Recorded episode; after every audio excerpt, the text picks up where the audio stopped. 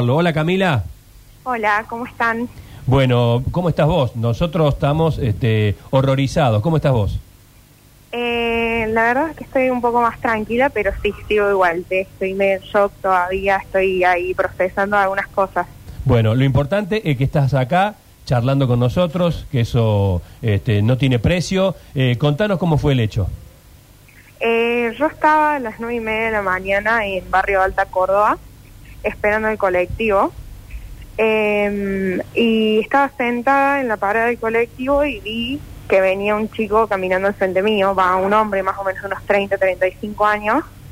Eh, lo vi que venía por la plaza y yo dije, me va a robar. Yo lo vi y dije, me va a robar.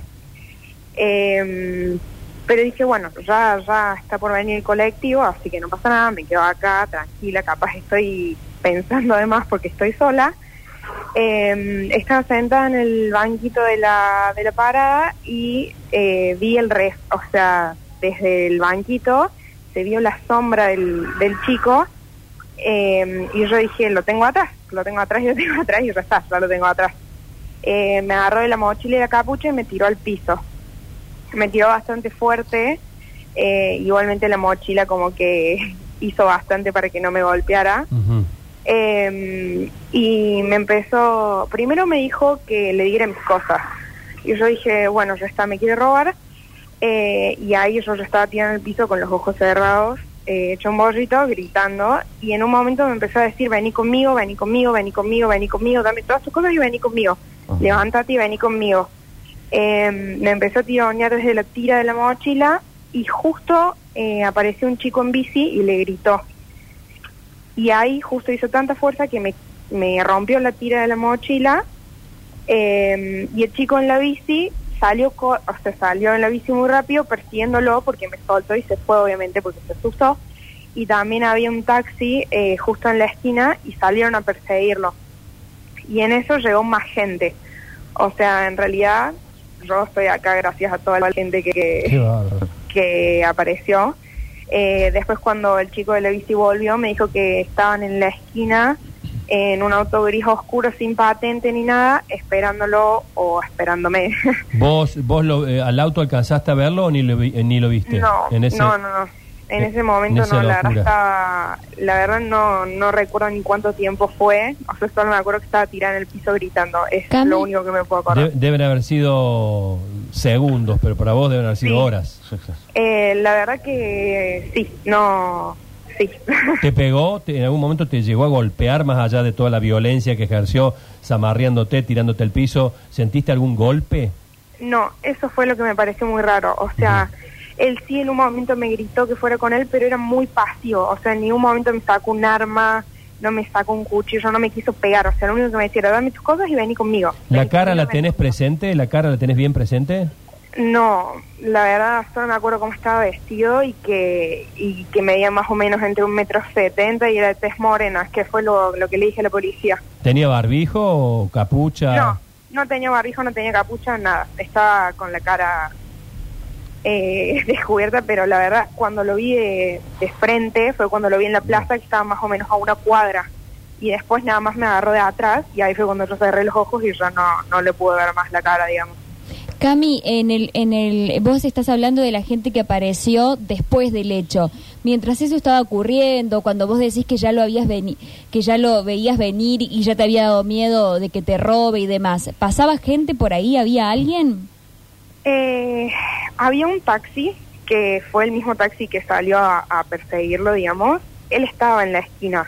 O sea, cuando yo llegué a la parada, ese taxi estaba en la esquina y cuando pasó todo, seguía en la esquina.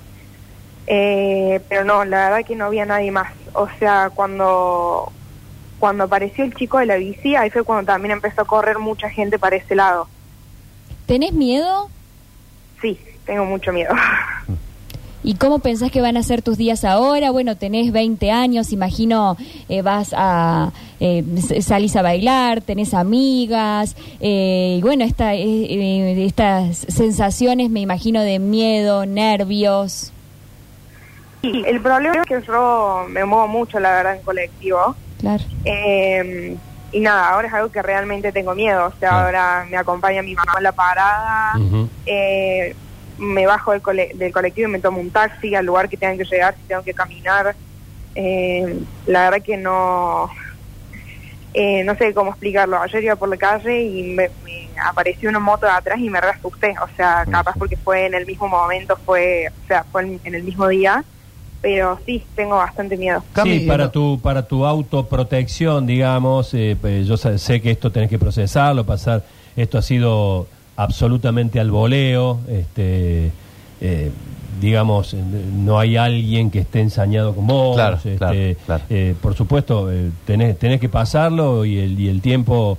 Y, y el tiempo lo va a ir este, poniendo en su lugar y está claro que, que tu historia eh, puede ser la historia de cualquiera de los que estamos acá, porque esto recién hablábamos con una, con un especialista, esto no hace distingo de sexo ni de edad, son niños, son adultos, son hombres, son mujeres, eh, es, es un tema, eh, de hecho las 27 personas que estaban secuestradas ahí en Barrio Cofico eh, eran Sí, hombres sí, y mujeres. sí, sí, sí. Así que, pero bueno, eh, tenés que pasarlo.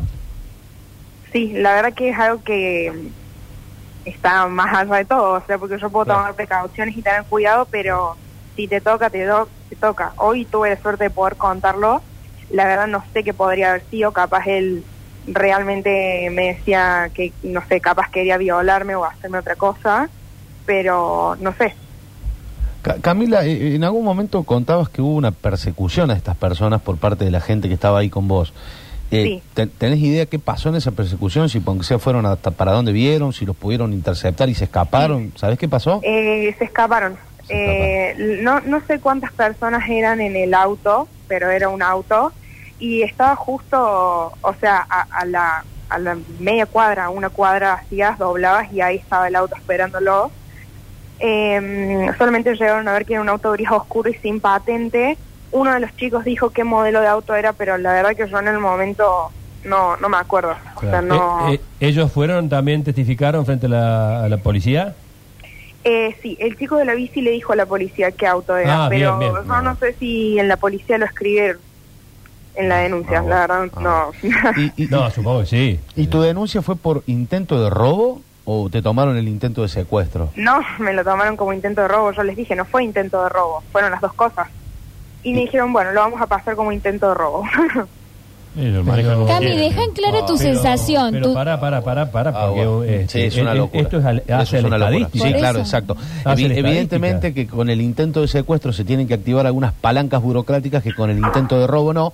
Y un domingo el que tomó la denuncia y tenía menos ganas de laburar que don Ramón. No, no, pero, pero Obviamente. no, no, pero aparte de eso, de- es- eso, eso me hace, no, no, eh, me, me parece mucho más grave. Bueno, me sí. parece y No perdón es de vagancia, pero- ¿eh? No, no, no es solo vagancia, No, no, no es solo vagancia. No, me parece que hay como como una como una bajada de línea para ciertas para ciertos términos para que no engrosen la estadística. Puede ser también. Sí. sí. A mí me suena mucho más a eso. Cami, para dejar en claro, tu sensación no era que era alguien que quería robarte y nada más. La frase era No. te venís conmigo.